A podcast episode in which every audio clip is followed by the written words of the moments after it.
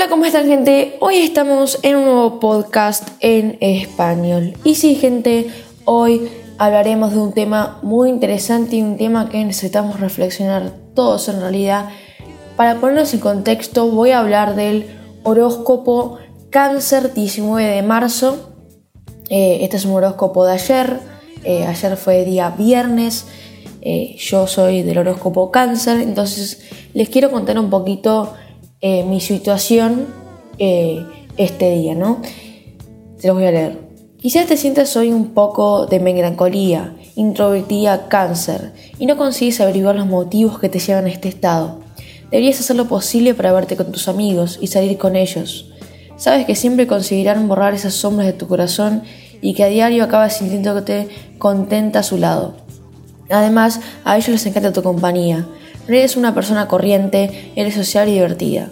Aunque solo lo demuestras con la gente de mucha confianza, lo cierto es que cuando estás con un grupo ves las cosas más posiblemente. También procura desde hoy mismo tener más contacto con las personas que trabajan contigo. Alguna podría verte en buena amistad, nativa de cáncer. Esto te beneficiará a diario en tu progreso profesional. Porque no basta con hacerlo todo perfecto. También es importante saber crear un buen clima profesional. Entonces, resumiendo esto, eh, quizás, lo que dice acá, quizás puedes sentir un poco de melancolía. Eh, eso es invertida de cáncer, ¿no? Pero tus amigos tapan esas grietas de tu corazón y tenés que salir con ellos para no tratar de sentir eso.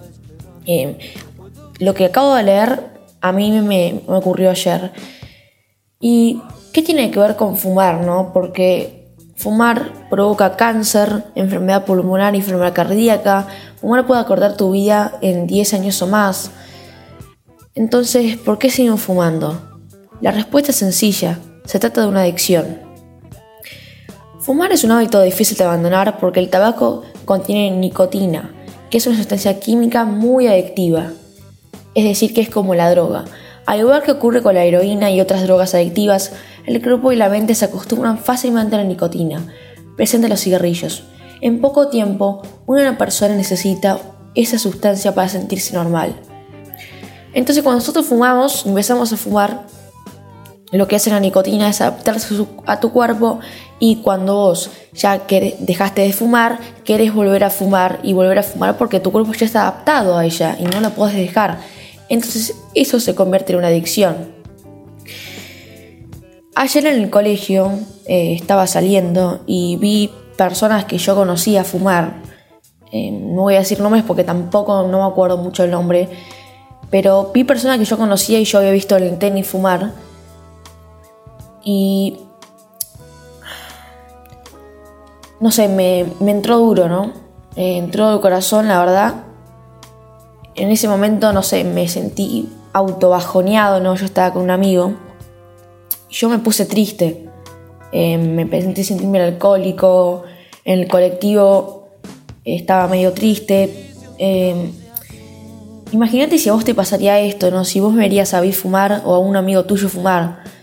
Y vos decís, ah, no, no pasa nada. Pero cuando realmente lo ves, te entra al corazón.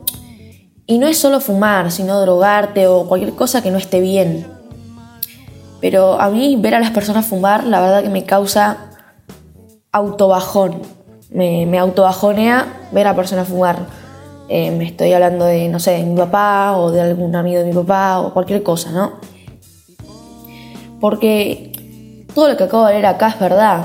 Eh, y la gente que fuma, eh, adolescentes y todo eso, se cree los cancheros. Y la verdad que no es canchero fumar. No le veo, no le veo la, la gracia fumar, la verdad. Y con el paso del tiempo, el cigarrillo tiene salud como enfermedad cardíaca, accidente cerebrovascular, daño en los pulmones. Eh, o sea, causa mal, o sea, causa mal fumar, aunque vos no lo creas. Eh, y fuman ahí como escondidos, medios escondidos, pero no te puedes esconder del cigarrillo. La verdad que no te puedes esconder, porque además se huele de. Bueno, yo lo olí de 20 metros, entonces no te puedes esconder. Como dije, cuando yo veo a alguien fumar me siento todo bajoneado.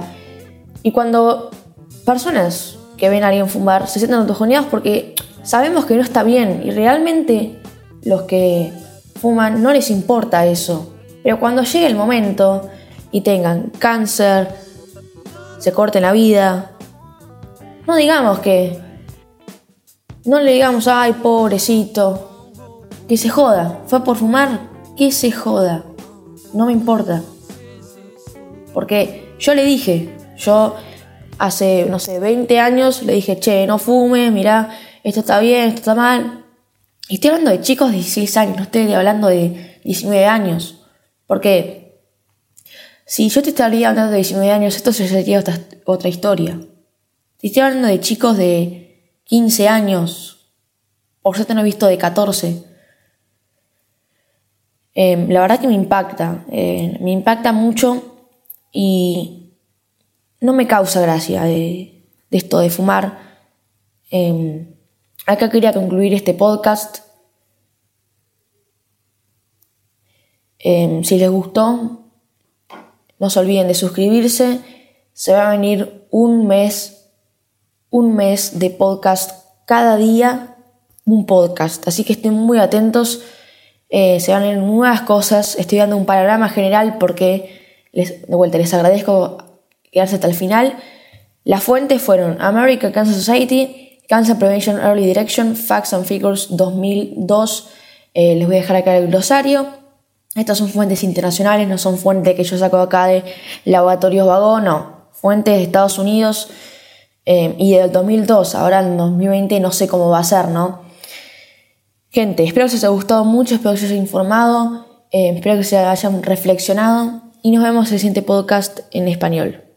Chao.